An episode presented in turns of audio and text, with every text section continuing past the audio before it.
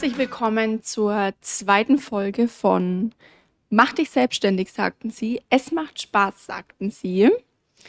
Und worum geht's heute genau? Heute geht's darum, wie ich es geschafft habe, meine GmbH zu gründen, denn der Schritt GmbH ist ja dann doch immer noch mal ein größerer Schritt als die GbR. Und genau darum soll es heute gehen. Und damit verbunden auch das Thema, sich mehr trauen, mehr selbst zuzutrauen, weil eine GmbH bedeutet mehr Kunden, mehr Kunden bedeutet mehr Sichtbarkeit und mehr Sichtbarkeit bedeutet mehr Selbstbewusstsein zu entwickeln. Also starten wir einfach mal los und ich erzähle einfach mal, wie ich quasi dazu gekommen bin und wie das so funktioniert hat für mich. Nachdem ich eben meine, ja, mein Gewerbe angemeldet habe, mein GBR gegründet habe, die ja eben so eine, ja, so eine Gewerbeanmeldung mit sich bringt, habe ich dann auch erstmal gestartet, eben mit meinen Kunden, habe nebenberuflich eben das ja gemacht, wie ich das schon erzählt habe, bevor ich dann eben in die volle Selbstständigkeit gegangen bin. Und hier habe ich ganz normal immer ja mal ein paar Postings bei Instagram rausgehauen, ein paar Postings bei LinkedIn, hatte da aber noch nicht so wirklich den Plan dahinter. Also die Themen, von denen ich dachte, dass sie interessant oder wichtig sein könnten, die habe ich hier eben auch rausgegeben. Und habe da mehr selbst äh, ja designtechnisch eben ja dazu noch eine kleine Grafik gemacht. Und ja man muss schon sagen mehr schlecht als recht weil Grafik liegt mir einfach nicht. Und genau so hatte ich auch meine Webseite gebaut gehabt. Dezent schwierig dezent verschachtelt. Da ich hier wirklich sagen muss da habe ich kein Auge dafür. Aber für den Anfang war das völlig in Ordnung und so bin ich da eben in das Thema Marketing eingestiegen. Denn nichts anderes ist ja quasi Instagram und LinkedIn. Es ist Marketing für einen und ja, so bin ich da vorangegangen. Muss aber hier dazu sagen, ich habe niemals äh, ja, Leute in meinem Netzwerk hinzugefügt oder ähm, geschweige denn bei anderen Posts kommentiert oder andere Postings geteilt. Das habe ich tatsächlich nie gemacht sondern ich habe hier immer ähm, schön brav mein eigenes Ding gemacht und ja, ich bin da immer so ein bisschen unter dem Radar geflogen. Aber mein großer Traum war, ich wollte, bis ich 30 bin, unbedingt eine GmbH haben. Ich wollte das in eine GmbH gewandelt haben für mich hatte eine GmbH eben nicht nur den wirtschaftlichen Aspekt, dass es auch steuerlich Sinn macht und auch ja, gewisse rechtliche Sicherheit bietet, sondern ich wollte das auch einfach für mich als großes Ziel erreichen, bis ich 30 bin, eine GmbH zu gründen. Und deswegen musste ich einfach sichtbarer werden. Ich musste rausgehen und mich sichtbar machen, mich zeigen, genauso wie ich bin und das ist alles ein Prozess. Sowas kommt nicht von heute auf morgen, sondern da lernt man mit der Zeit dazu. Ich hatte hier auch wertvolle Unterstützung in Form von ja, Mentorings. Da kann man auch gerne nochmal auf meinem YouTube-Kanal vorbeischauen. Da habe ich ja die zwei Mentorings, die mich richtig weitergebracht haben, nochmal im Detail vorgestellt. Vielleicht ist das ja auch für den einen oder anderen was dabei.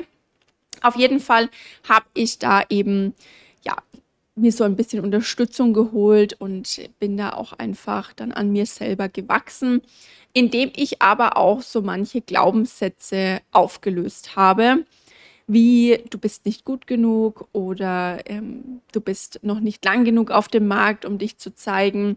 Und all das habe ich eben, ja, dann einfach mal aufgelöst, wobei einfach hier der falsche Begriff ist. Es war ein Weg, ein sehr, sehr steiniger und langer Weg, bis ich das für mich so auflösen konnte und für mich verstanden habe, dass ich sehr wohl lang genug auf dem Markt bin und sehr wohl mich zeigen darf mit meinem Wissen und mit meinen Kenntnissen und Fähigkeiten.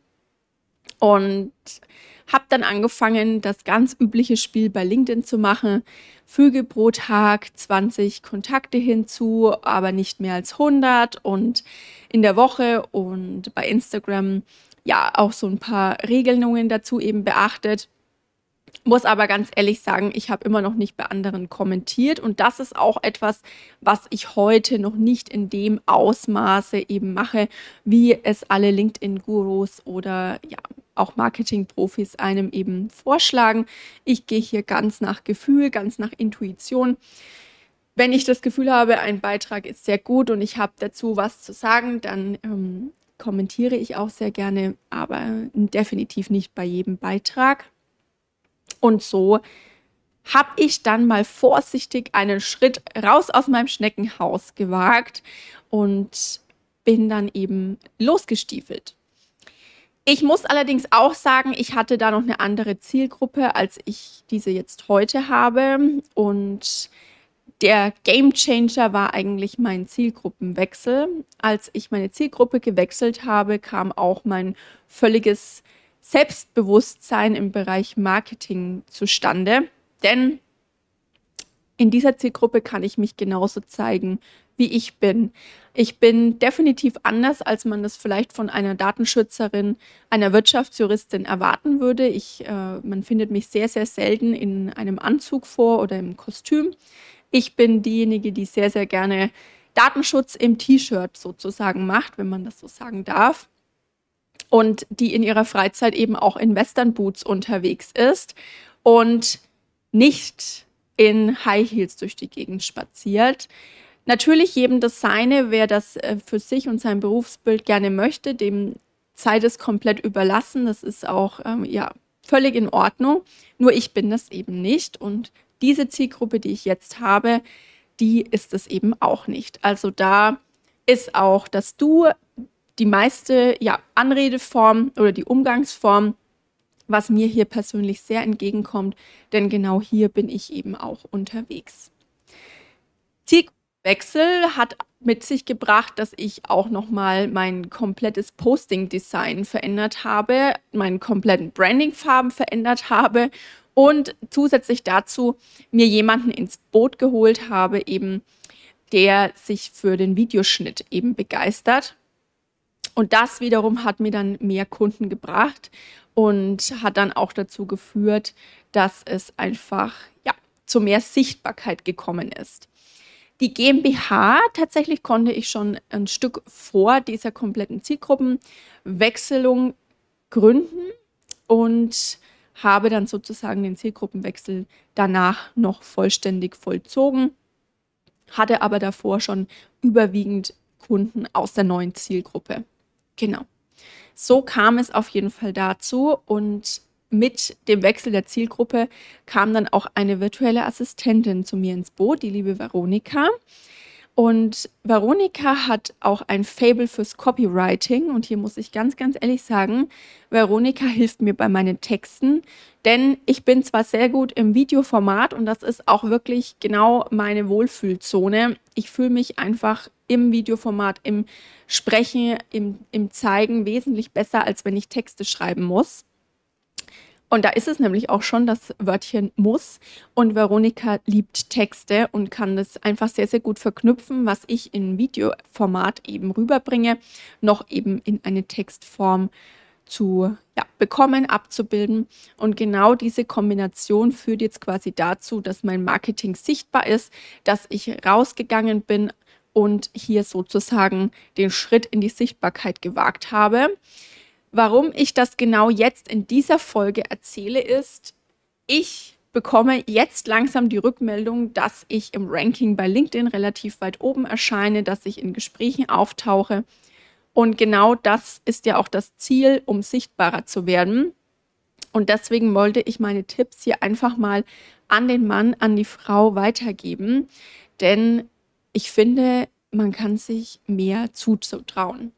Bei mir war das auch ein ewig langer Prozess, bis ich mich wirklich getraut habe, rauszugehen und zu sagen, ja, ich kann Datenschutz, ja, es ist mein Steckenpferd, aber ich habe auch zwei Westernpferde und drei Hunde und genau das ist mein Leben und ich liebe es so, wie es ist und genau das kann ich auch zeigen. Es hat definitiv gedauert und manche werden jetzt vielleicht erschrecken.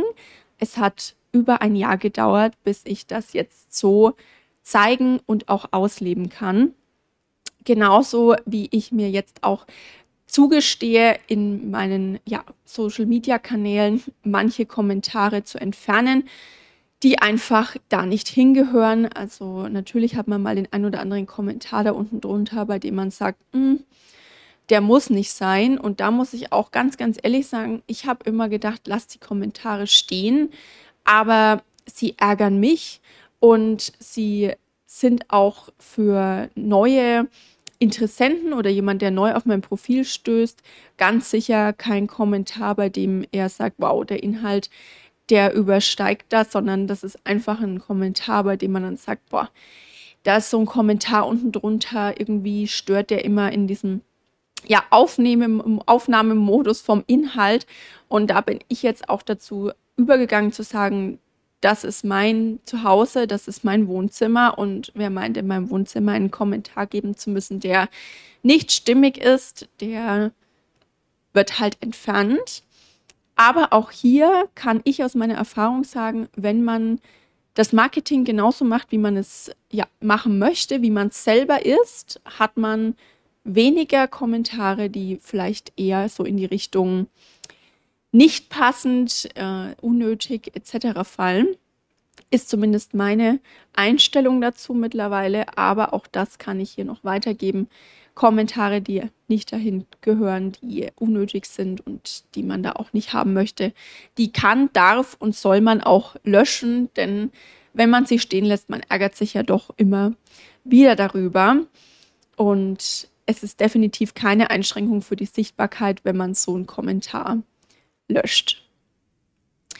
Das war jetzt mal mein Weg in die Sichtbarkeit, was das Marketing betrifft. Und ich freue mich auf dich in der dritten Folge.